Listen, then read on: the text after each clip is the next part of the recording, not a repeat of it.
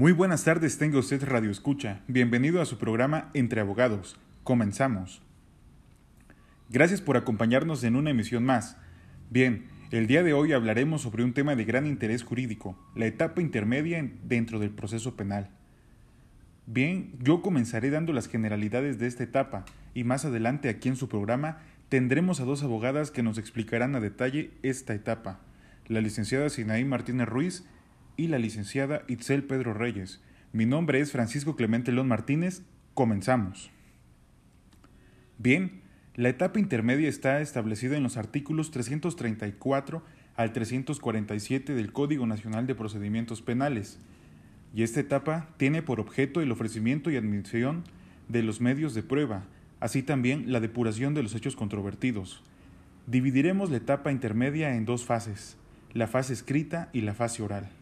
Bien, la primera comienza con la presentación de la acusación por parte del Ministerio Público ante el juez de control y termina con la citación de la audiencia.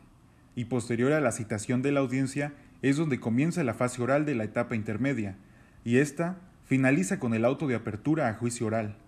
Estas son las generalidades de la etapa intermedia, que más adelante, después del siguiente espacio musical, las abogadas Sinaí e Itzel nos explicarán a detalle la etapa intermedia, así como sus fases.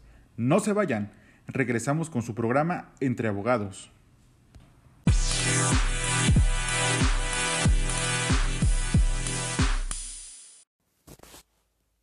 ¿Qué tal amigos? Muy buenas tardes. Es un gusto y un honor para mí poder saludarles nuevamente en este programa denominado Entre Abogados. Primero que nada me gustaría mucho agradecer la invitación que me fue extendida para poder acompañarlos el día de hoy.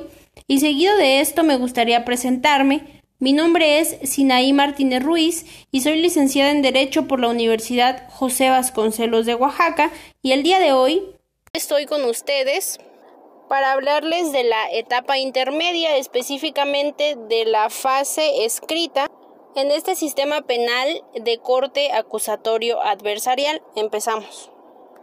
Y bien, para comenzar es importante mencionar que esta fase escrita comenzará con el escrito de acusación que tiene que ser formulado por parte del Ministerio Público y comprenderá todos los actos previos a la celebración de la audiencia intermedia.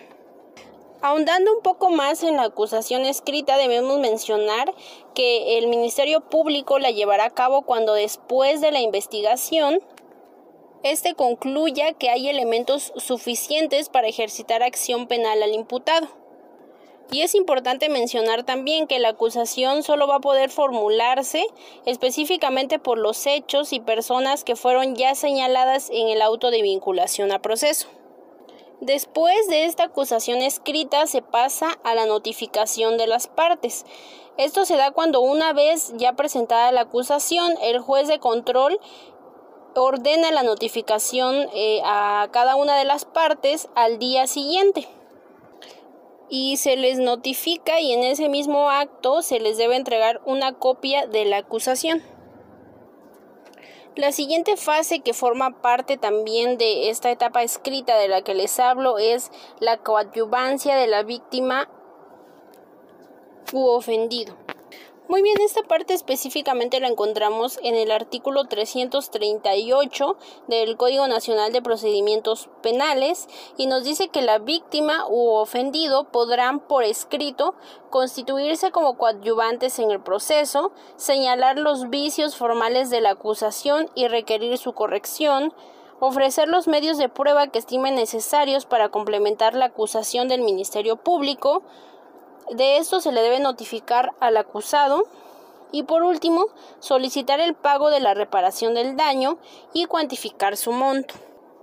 Y por supuesto que es muy importante hablar también de la actuación que tiene el imputado en esta fase escrita de la etapa intermedia.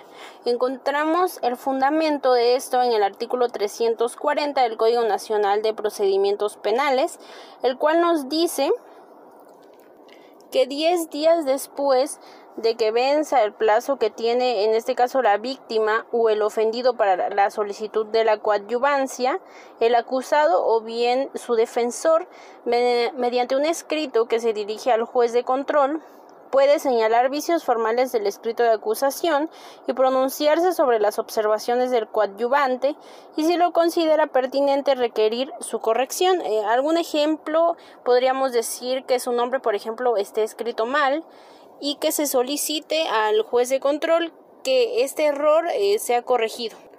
Puede también ofrecer los medios de prueba que pretende que se desahoguen posteriormente en el juicio oral, solicitar la acumulación o separación de acusaciones y finalmente manifestarse sobre los acuerdos probatorios.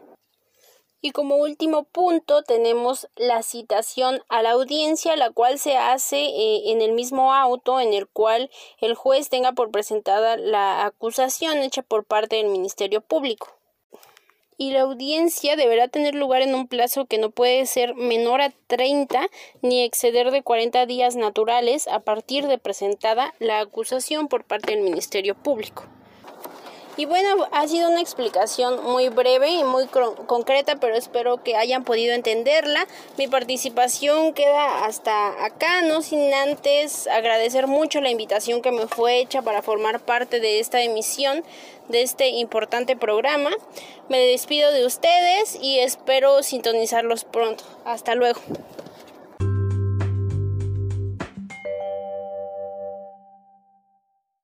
Hola, muchas gracias por la invitación a una emisión más de este programa. Mi nombre es Itzel Pedro Reyes y hoy les hablaré sobre la etapa intermedia, enfocándome a la fase oral. Esta etapa está comprendida desde la celebración de la audiencia intermedia hasta el dictado del auto de apertura a juicio tal y como lo establece el artículo 334 del Código Nacional de Procedimientos Penales. En esta audiencia intermedia, el Ministerio Público expondrá un resumen de su acusación. Se le otorgará el uso de la palabra al ofendido o víctima, así como a su defensor.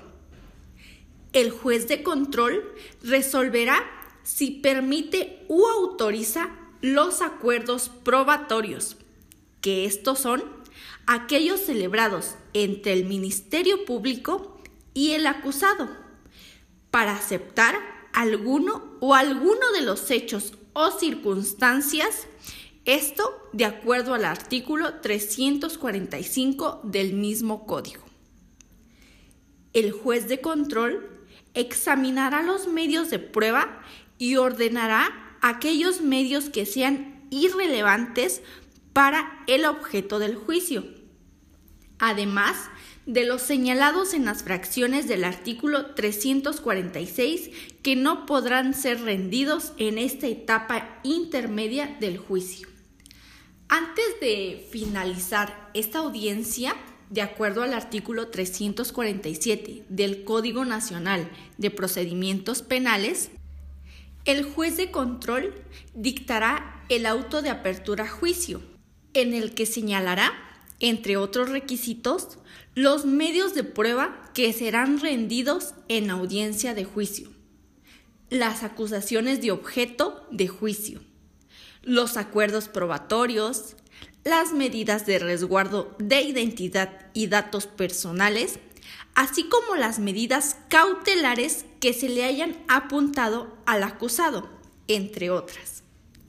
Es así que con este auto culmina la etapa intermedia y le cede paso a la etapa de juicio.